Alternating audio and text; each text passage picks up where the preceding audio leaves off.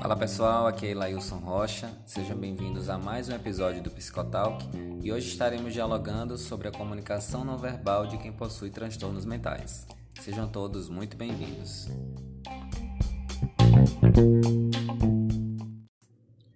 E hoje, para dialogar comigo, estou recebendo a minha colega e amiga psicóloga Laura França, que é inscrita no CRP 19-4321, que é graduada em psicologia pela Unirios, oriunda da mesma turma que eu. Hoje atua como psicóloga clínica na abordagem cognitivo-comportamental e também faz parte do Instituto Silvana Santana. Laura, seja muito bem-vinda ao Psicotalk, muito feliz e honroso em poder te receber hoje aqui, né, para a gente poder conversar, para a gente poder construir pensamento e distribuir também informação. Você estudou comigo, a gente compartilhou de muitos momentos na graduação e poder estar te recebendo hoje aqui como profissional me deixa muito feliz. Se sinta muito à vontade e mais uma vez, seja muito bem-vinda. Obrigada, Ilailson. Eu estou muito feliz por estar aqui com você hoje, ainda mais para falar de um tema tão legal, tanto para nós psicólogos como para todas as pessoas que se interessam sobre ele, né? Saber um pouco mais sobre a comunicação não verbal é fundamental porque nós somos seres humanos que precisam de interação com outras pessoas e que e nós vivemos nessa interação todos os dias, seja em casa, seja no trabalho, ah, nas nossas amizades, nas nossas redes sociais. Nós estamos rodeados de interação social e nós aprendemos muito com essas interações todos nós somos capazes né, de perceber alguns comportamentos em outras pessoas que fazem parte da comunicação não verbal delas. É, todos nós aprendemos interagindo com outras pessoas como é uma expressão facial de felicidade, de dor, é, de medo. Nós conseguimos conhecer um pouco da personalidade da pessoa pela forma como ela se expressa, por suas roupas, por seu tom de voz. Uh, inclusive, essas são coisas que dizem muito sobre quem somos, uh, de onde viemos, qual a cultura do lugar onde a gente cresceu e qual a história de cada um de nós. Isso é algo que quase todas as pessoas aprendem a identificar. Para nós psicólogos, isso tem uma importância ainda maior. Nós, nos primeiros três minutos da, de, da sessão de psicoterapia, nós conseguimos coletar informações que são muito significativas é a primeira impressão que o cliente nos causa, certo? Mas você pode perguntar: ah, o psicólogo ele vai estar tá me julgando pela minha aparência? A resposta com certeza é não. O que nós aprendemos é a observar esses sinais da comunicação não verbal para tentar identificar é, possíveis demonstrações de adoecimento ou de sofrimento psíquico.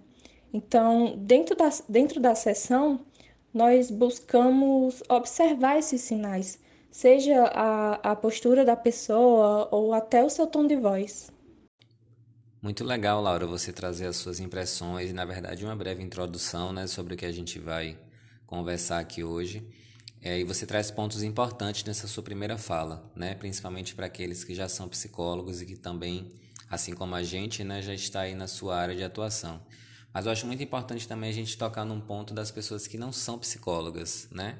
Como é que as pessoas que não são psicólogas, que não estão na terapia, ou que não fazem a terapia, seja como paciente, cliente ou como psicólogo, né? Como é que essas pessoas podem identificar a comunicação não verbal e como isso pode ser útil também nessa relação em sociedade, né? Muito importante quando você fala sobre as roupas que a gente veste, né? Sobre a maneira como a gente se comporta porque é exatamente a partir desse princípio, dessas informações que eu gostaria de começar hoje aqui também, né? E aí, para falar nisso, né, muito importante que a gente diga assim de forma muito clara e breve também, inicial, o que seja comunicação não verbal, né? E aí eu já posso dizer a vocês que é um aspecto importante que a gente tenha tanto nas, nas nossas formas de se apresentar em sociedade, no nosso trabalho, na nossa vida é, afetiva, na nossa vida familiar, em todas as esferas que a gente se, se faz presente, né, a comunicação verbal ela é um aspecto importante, a não verbal também. E por que né, a comunicação não verbal também é um aspecto importante?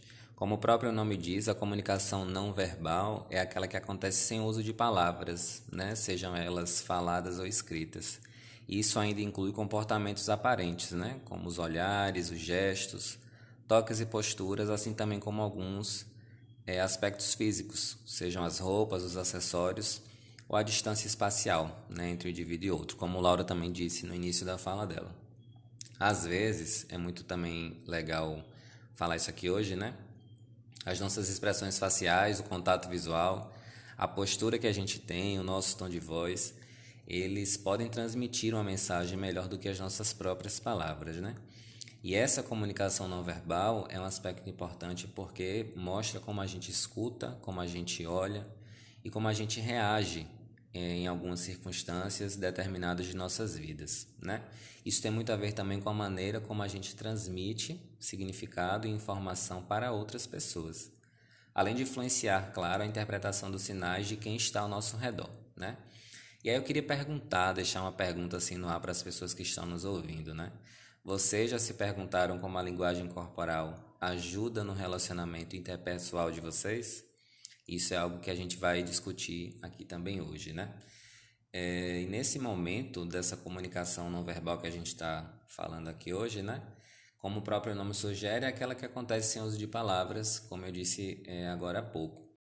E quais são as características físicas né, dessa comunicação não verbal? Posso citar aqui, por exemplo, é, o estilo do corte de cabelo, é o tipo de roupa que a gente veste, o tipo de moda que a gente consome, né? as joias, os automóveis. Todas essas escolhas expressam significados para quem está ao redor sobre o que você valoriza e a imagem que você deseja exibir, né? Como na maioria das comunicações, a aparência pessoal, né, objetos e acessórios acontecem dentro de espaços culturais e são interpretados à luz desses contextos. Então, muitas vezes as pessoas não podem é, nos dizer, ó, oh, eu acredito nisso, eu sou assim e faço isso com palavras. Elas às vezes nos dizem com as coisas que elas acreditam, com as coisas que elas se identificam, né? Isso também é um tipo de comunicação não verbal. Outro tipo de comunicação não verbal é a cronêmica, né? que é o estudo como as pessoas usam o tempo. Quem não conhece alguém que sempre está chegando atrasado em algum lugar ou aquele que chega realmente muito pontual, né? É, isso também comunica uma variedade de significado às pessoas. Como você descreveria essas pessoas de seu grupo? Existe alguma diferença no seu modo de pensar sobre eles, né? Quem sempre chega atrasado para quem sempre chega pontual. Nesse caso, essa percepção se baseia no tempo, e isso também é um tipo de comunicação não verbal, né? Outro termo também são as paralinguagens, né? Para descrever as qualidades vocais, como o tom, o volume da voz, a inflexão, a velocidade da fala e do ritmo. Eu, por exemplo, às vezes falo muito rápido, né? Outras pessoas falam mais devagar do que eu. Isso é uma comunicação que ela é falada, que ela é verbal, mas ela é de paralinguagem, né? A forma como as palavras são ditas geralmente expressa maior significado que as próprias palavras. Por exemplo, se eu digo que eu estou muito feliz com o feedback de vocês aqui do Psicotalk, é, e eu faço isso com a voz monótona e uma expressão facial entediada, vocês vão compreender que o meu comentário pode ser uma ironia ou que eu não esteja falando a verdade, né? Isso também é um tipo de comunicação não verbal. Então, por que, é que eu estou trazendo isso nesse início, Laura? Eu acho importante que a gente compreenda a comunicação não verbal, acima de tudo, como uma forma de comunicar-se né? com as pessoas, com a sociedade com as coisas que cada indivíduo acredite, como ele quer ser visto, como ele deve ser respeitado, é, dentro de sua individualidade, né, de sua subjetividade também. Eu acho que a comunicação não verbal ela tem um poder muito grande quando ela, o que a gente está fazendo aqui hoje, né, que é explaná-la, das pessoas compreenderem mais as outras, das pessoas pararem para se observarem com mais cuidado, de se escutarem também com mais entrega porque a comunicação não verbal diz muito sobre a pessoa em si, sobre o estado mental e a saúde mental dessa pessoa que a utiliza, né? Você concorda? Perfeito. A comunicação não verbal seria as expressões faciais, o olhar, os movimentos da boca, como eu disse, a, a postura, o tom de voz, a forma como ela anda e até a forma como ela se veste. Tudo isso diz muito sobre a pessoa e sobre a saúde dela, o estado mental dela. Como você muito bem trouxe, a comunicação não verbal, ela vai além. ela é gigante e ela está presente em todas as nossas interações sociais. É, ela está na dança, ela está no teatro, nos filmes, é, nas fotografias. Então, nós conseguimos ter acesso a ela em todos os lugares. Ela tem esse propósito de expressar algo, de demonstrar emoções, demonstrar a personalidade de uma pessoa e também de acompanhar a comunicação verbal, né, a nossa fala. As duas, é, a comunicação verbal e a comunicação não verbal, elas são conjugadas. O que isso quer dizer? Quer dizer que as duas andam juntas, que elas estão ligadas uma à outra. Mas, diferente da comunicação verbal, a não verbal seria muito mais é, automática. Ela não depende tanto de habilidades cognitivas. É por isso, por esse mesmo motivo, que ela é mais espontânea, ela é mais sincera. É muito mais fácil mentir com palavras do que com as nossas expressões faciais ou com o nosso tom de voz, né? É, mas ainda assim, nós conseguimos perceber gestos que são intencionais, é, que nós fazemos porque temos vontade de fazer aquilo. Isso não quer dizer que esses gestos são inválidos, porque eles são uma forma de se expressar também, e eles são interessantes para nós psicólogos. Mas um bom psicólogo acredito eu, ele deve ter bastante atenção aos gestos expressivos, que são mais espontâneos e que não têm uma intencionalidade. São gestos que conseguem refletir as emoções e os processos cognitivos com mais veracidade é, do que os gestos que são intencionais. Eu penso que ter esse atento, esse olhar mais atento mesmo aos detalhes, aos sinais que a pessoa está ali trazendo para a gente durante a, a sessão psicoterapêutica, é, que ela traz sem ter a intenção de trazer, pode nos ajudar muito, é, por exemplo, na área da psicopatologia. Perfeito, Laura. Quando você diz assim, né, que a gente tem que ter esse olhar mais atento aos detalhes, e aí logo, logo depois você já linka com a psicopatologia, eu achei muito, muito sagaz ter esse link, porque dentro da psicopatologia, a comunicação não verbal ela é, ela é deveras importante, né? Muito importante porque em algumas psicopatologias a gente não vai encontrar a comunicação verbal. Então, como é que a gente vai se comunicar né, com esse indivíduo? Como é que a gente vai fazer para acessá-lo? Como é que a gente vai fazer para que ele também nos compreenda, nos entenda e que possa ser permitido né, uma relação é, não apenas uma relação terapêutica, mas uma relação mesmo de abordagem de pessoa para pessoa com aquele indivíduo ali, né? É, eu já abro um parêntese para as pessoas que não daria tempo da gente falar sobre todas as psicopatologias, né? Se não precisaríamos de mais de, de cinco episódios, eu acho. Inclusive, fico alento, né? Para que você possa voltar, para a gente poder conversar sobre todos. Quando a gente está, inclusive, está na nossa temática hoje, né? Os transtornos mentais e aí, agora entrando já na psicopatologia, a gente vai conversar e mencionar alguns, mas não daríamos conta de falar sobre todos apenas em alguns episódios. E aí, Laura, antes da gente prosseguir, queria que você me falasse assim, por exemplo, né? Quando a gente está nessa área da psicopatologia, até para que você possa falar mais um pouco e as pessoas possam conhecer a tua atuação, né? Quando a gente está de cara, é, frente a frente ali, né? Com o paciente, por exemplo, e aplicando a comunicação não verbal o que é que a gente, e dentro, claro, no, nos transtornos psicopatológicos, né? O que é que a gente deveria ou deve, né? Dar uma maior ênfase nesse caso?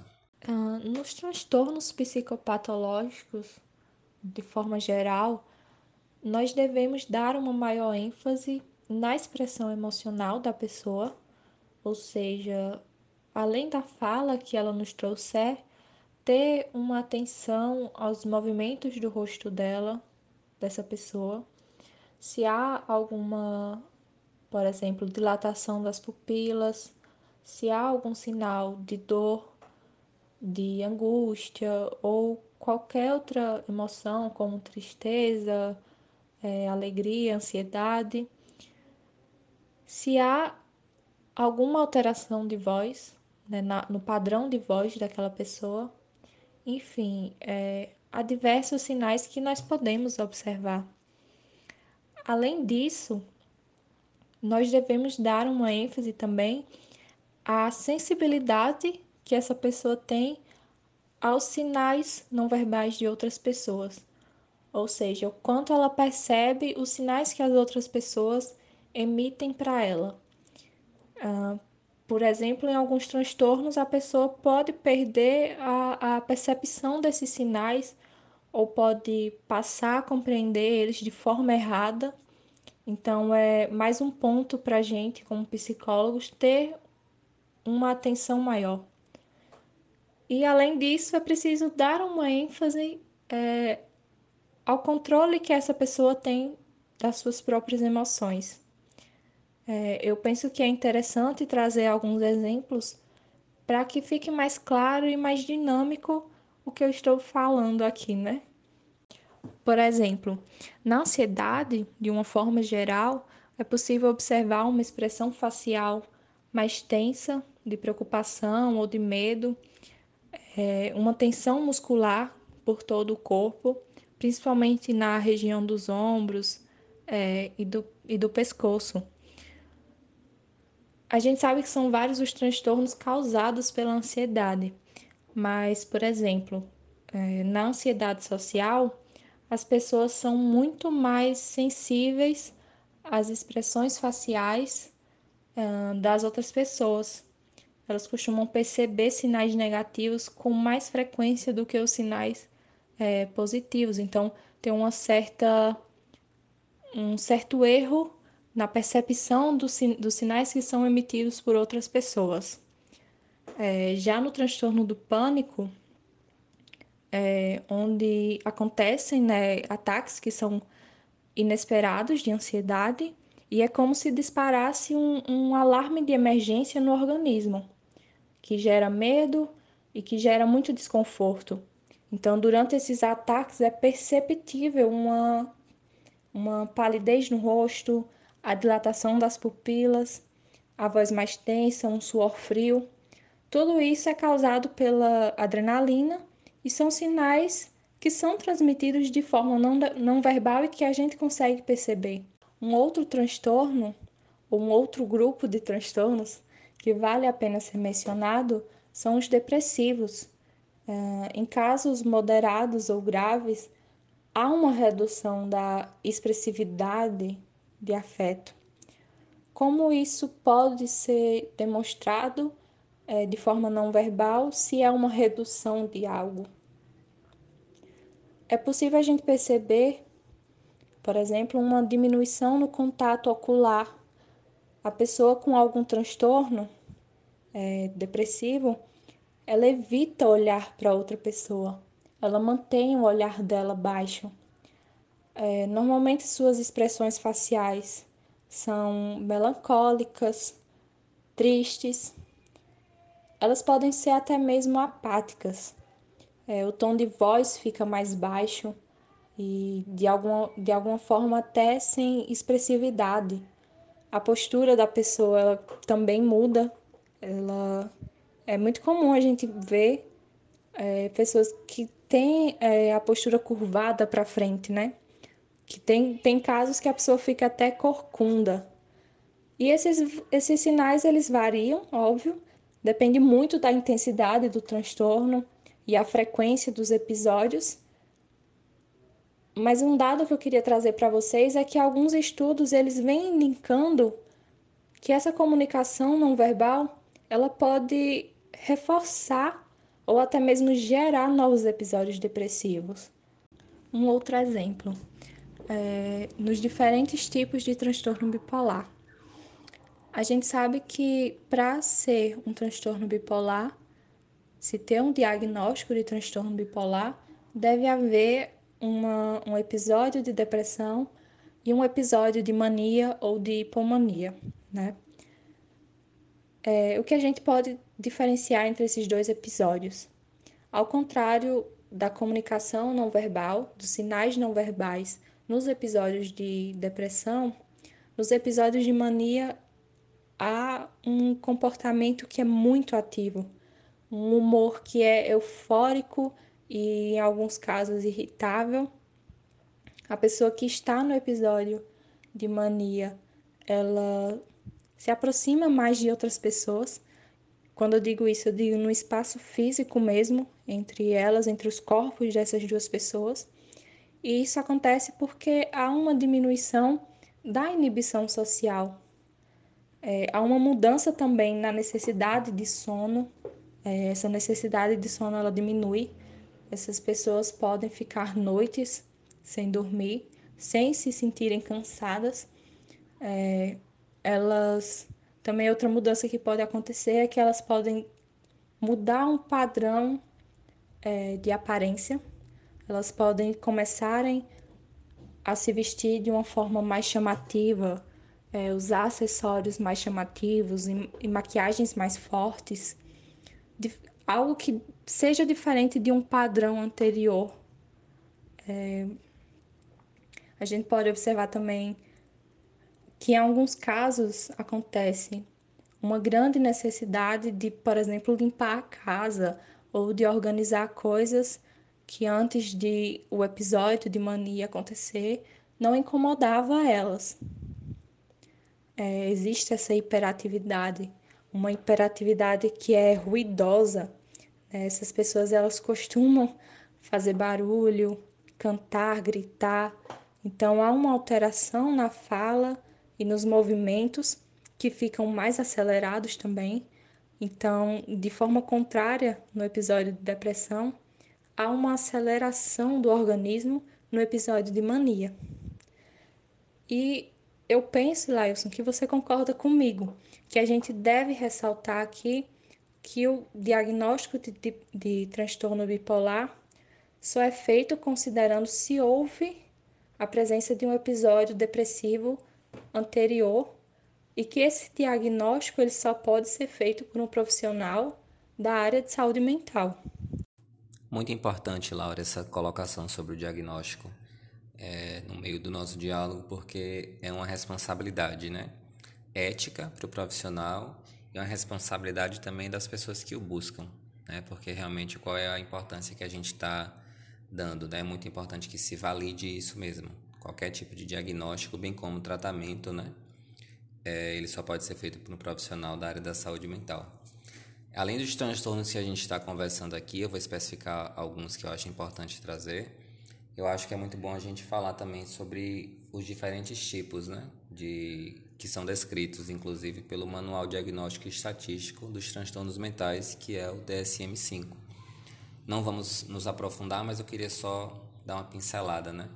são os transtornos psicóticos, né, como a esquizofrenia, o transtorno delirante, os transtornos de personalidade, como paranoia, antissocial, borderline, narcisista também, os transtornos relacionados ao uso de substâncias, né, como drogas ilícitas, álcool, medicamentos ou cigarros, os transtornos neurocognitivos, como delírio, Alzheimer e outras demências, é, o transtorno do neurodesenvolvimento, né, como as deficiências intelectuais, os transtornos de comunicação, o autismo, o déficit de atenção e hiperatividade, as disfunções sexuais, né, como a ejaculação precoce ou retardada, o transtorno do sono vigília, como insônia, hipersonolência ou narcolepsia, é, os transtornos parafílicos, né, relacionados ao desejo sexual, muitos que a gente poderia é, abordar aqui de uma forma mais profunda, né? Mas por conta do tempo a gente não vai conseguir.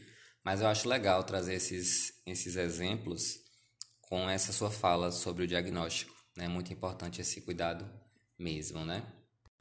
E aí mencionando, né, eu queria trazer hoje sobre os transtornos alimentares também, né? Seja na anorexia, na bulimia ou na compulsão alimentar, né? Qual é a comunicação não verbal que está presente é, nesses transtornos? O comportamento. Né? O comportamento é a forma da comunicação não verbal. Então, nós precisamos observar se a pessoa está tendo práticas né, é, muito restritivas para controlar o peso, por exemplo. Uma pessoa que faz uma ingestão excessiva de alimentos e que passa a usar práticas que a faça evitar o ganho de peso, é, como vômito, é, praticar atividades físicas em excesso, usar medicamentos, até evitar o alimento, né, dependendo do transtorno. é preciso muita atenção a esses sinais não verbais nesses casos, porque normalmente essas pessoas buscam ao máximo esconder esses comportamentos, né? Que estão prejudicando ali a sua saúde.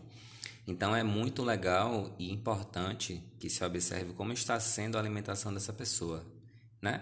Se ela costuma ir ao banheiro logo após as refeições, se tem muita irritação na garganta, se essa pessoa está tendo alguma alteração drástica de peso que não seja justificada por outras coisas. Então é necessário que se tenha atenção para que esse diagnóstico, mais uma vez batendo na tecla, né, que deve ser feito por um profissional da área da saúde mental, ele possa ser realizado, né? E aí tem alguns outros transtornos também que eu já sei que você vai falar, eu vou deixar para que você diga, para que é, a gente possa te ouvir mais, que eu estou gostando muito. Justamente. Muitas vezes, nos transtornos alimentares, os sinais podem ser difíceis de serem percebidos, né? Justamente porque há esse comportamento da pessoa de tentar esconder. É diferente, por exemplo, do transtorno de estresse pós-traumático, que surge após a exposição da pessoa é, a algum evento ou, ou alguma situação ameaçadora ou traumática, é, gerando uma forte ligação com a ansiedade. Né? Nesse transtorno, a pessoa ela revive como lembranças muito vívidas ou como sonhos é, o trauma realmente que ela passou. Então ela, ela tem a sensação que ela teve no dia em que ela vivenciou o trauma. Então há uma carga emocional muito grande. É, é possível perceber a mudança nas expressões faciais, onde há um, uma sensação de medo, de ansiedade. Então, todos aqueles sinais que eu mencionei, que são comuns na ansiedade, como a palidez no rosto, é, o suor frio, tremor, todos esses sinais podem surgir no TEPT, né, no, no transtorno de estresse pós-traumático. De uma forma semelhante, é, a gente pode falar sobre o transtorno obsessivo compulsivo, que também tem uma forte é, ligação com a ansiedade.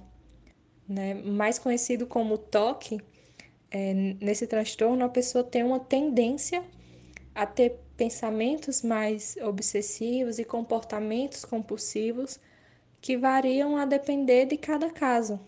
No transtorno obsessivo compulsivo, além das demonstrações de ansiedade, a gente percebe comportamentos que são repetitivos, que se tornam quase como rituais para, aquela pessoa e que ela se mantém sempre repetindo. Isso pode acontecer porque ela acredita que se não fizer esses rituais, ela vai ter alguma consequência negativa. E são diversas formas. É, pode ser o ato de tomar muitos banhos para se sentir limpo, ou conferir várias vezes se fechou as janelas, todas as vezes que está saindo de casa, ou, por exemplo, acreditar que se não bater três vezes na porta antes de sair, algum acidente pode acontecer. É, eu queria deixar bem claro aqui que esse deve ser um diagnóstico muito cuidadoso, tá? Para que não se cometa o erro uh, de cair no senso comum e achar que todo comportamento que é repetitivo é toque, certo? É, o toque é um, um transtorno e ele deve ser visto como tal, certo? Um outro exemplo que eu gostaria de trazer é a somatização. É, sem a devida atenção, a somatização ela pode ser vista apenas como um adoecimento físico. Né? Nela tem uma, ela tem uma demonstração física de dor, mas que quando a gente começa um processo né, de reflexão, é, de autopercepção, a gente vê que tem uma origem que é psicológica e que é fruto das relações interpessoais da pessoa, do, da forma como ela vive. É, e esse, esse adoecimento físico ele pode surgir de muitas formas, seja uma dor de cabeça, é, uma insônia ou alguma dor pelo corpo, uma tensão pelo corpo, são muitas formas. Justamente por ser assim, por ser muito ampla e por muitas vezes passar despercebida, é muito difícil de definir algo específico que seja uma demonstração, é, um sinal não verbal de adoecimento, certo? Eu penso que a somatização em si já é uma forma de comunicação não verbal. É o seu corpo mostrando e expressando que há um sofrimento psíquico que talvez você não dê tanta atenção ou que você esteja ignorando. Eu acho que é algo que surge para te ajudar, é, ser um alerta para que você perceba suas próprias emoções. Muito bom, Laura, muito bom mesmo. E aproveitando o último que você citou, né, que é a somatização, eu me atrevo a falar que é o mais comum, principalmente nos dias de hoje, né, advindo aí as, as diversas situações que nós estamos vivenciando pela autocobrança excessiva, pelas realidades de trabalho que são diferentes, né, de cada um, pela ansiedade, pelas, pela constância direto com a morte por conta da pandemia. Diversas são as situações hoje que possibilitam uma maior somatização nas pessoas, né? É... E nesse caso da somatização, eu acho muito importante que se diga né? Tanto a importância da psicoterapia como também o acompanhamento psiquiátrico, de uma forma que de uma forma que essa pessoa consiga, né, amenizar esses sintomas. E essa somatização, por exemplo, para as pessoas que não não a conhecem, né, geralmente são pessoas que constantemente vão ao médico com muitas queixas. Por exemplo, eu estou com muita dor de cabeça, estou com muita dor nos meus ossos, é, apareceu uma mancha no meu corpo e aí na avaliação médica do exame físico, né, e nessa realização de outros diversos exames nada é detectado. Para exemplificar para as pessoas, uma vez eu somatize... tive um processo de somatização, né? somatizei. E a minha somatização veio como alopecia, que é uma disfunção no couro cabeludo, né? Algumas regiões do seu couro cabeludo ficam sem cabelos. É, e eu tive um, um, um. Que foi que antecedeu essa somatização? Foi realmente um processo em um momento de muito estresse que eu estava vivendo em minha vida profissional e que esse estresse foi sendo acumulado, ele foi sendo acumulado, eu não estava me cuidando na época, mentalmente falando, né, emocionalmente também. E aí para onde foi que ele foi? Né? Ele foi realmente aí para a somatização. É porque eu estou dando esse exemplo, porque justamente é o que eu acredito que hoje seja mais comum, o processo de somatizar. Não somente essa somatização ela venha, por exemplo, como veio para mim no couro cabeludo. Às vezes ela vem com dores de cabeça, às vezes ela vem com realmente é, dores físicas no corpo, sensações físicas que não, que não é detectável né, em exames. Então, fico alerta para que as pessoas se cuidem em relação a isso, deem uma atenção maior a isso, para que, não somente para a somatização, né, mas para todos, que eu acho que é o intuito do nosso episódio hoje, foi falar sobre essas comunicações não verbais, é, para que as pessoas passem a detectá-las e a, a saberem, né? Interpretá-las de uma maneira correta sem ir livres do olhar do julgamento. Eu lembrei agora, falando isso com você aqui, de um livro que a gente viu na graduação, né? Que é O Corpo Fala. E quando a gente passou por aquilo lá, foi logo no início do curso, né? A gente passa às vezes com um olhar meio despercebido, às vezes se pergunta se fala mesmo, né? É, e falar sobre comunicação não verbal é exatamente falar que o corpo fala. Seja nos comportamentos, como a gente falou, né, nas roupas que a gente veste, nas coisas que a gente ouve, nas coisas que a gente assiste, nas pessoas que a gente concorda, nos comportamentos que a gente tem. Isso tudo é uma comunicação que deve ser respeitada acima de tudo. Eu acho que a gente também está vivendo num momento em que as pessoas estão se comparando muito às outras e levando muitas verdades como como universais, né? E o direito de discordar e o direito de opinar diferente, ele está beirando a extinção e isso é algo que a gente precisa falar também. Essa comunicação não verbal ela está aí para ilustrar quem são as pessoas, está para nos mostrar como nós podemos aprender com elas é, dentro de cada diferença, mas principalmente conviver na base do respeito e na base da inclusão, né? Eu acho que esse é o principal intuito da gente estar dialogando sobre isso aqui hoje. Então, Laura, eu quero te agradecer mais uma vez pelo convite, é, o sim ao convite, na verdade, né?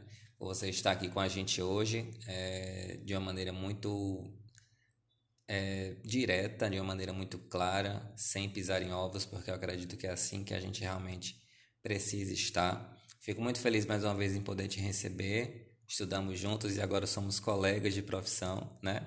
Estou muito feliz mesmo. Quero te agradecer e quero que você volte para que a gente possa falar né, em um outro momento sobre alguns outros transtornos. Você sempre será muito bem-vinda aqui, tá bom? muito obrigada.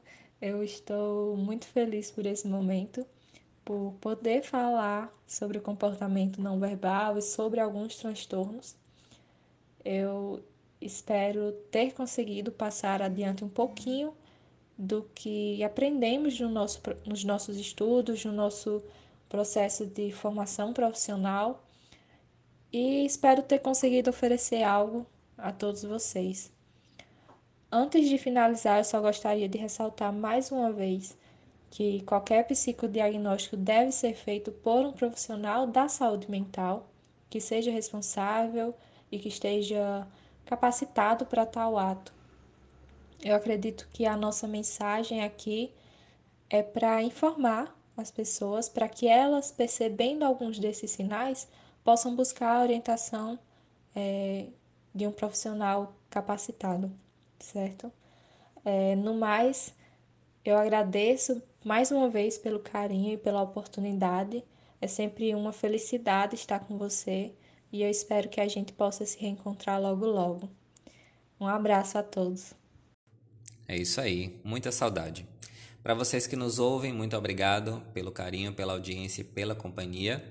Para quem quiser acompanhar o trabalho da Laura também na internet, nas redes sociais, o Instagram dela está disponível na descrição deste episódio. Mais uma vez, muito obrigado. A gente se vê, a gente se ouve durante as próximas semanas em mais um episódio inédito do Psicotalk. Muito obrigado e até lá.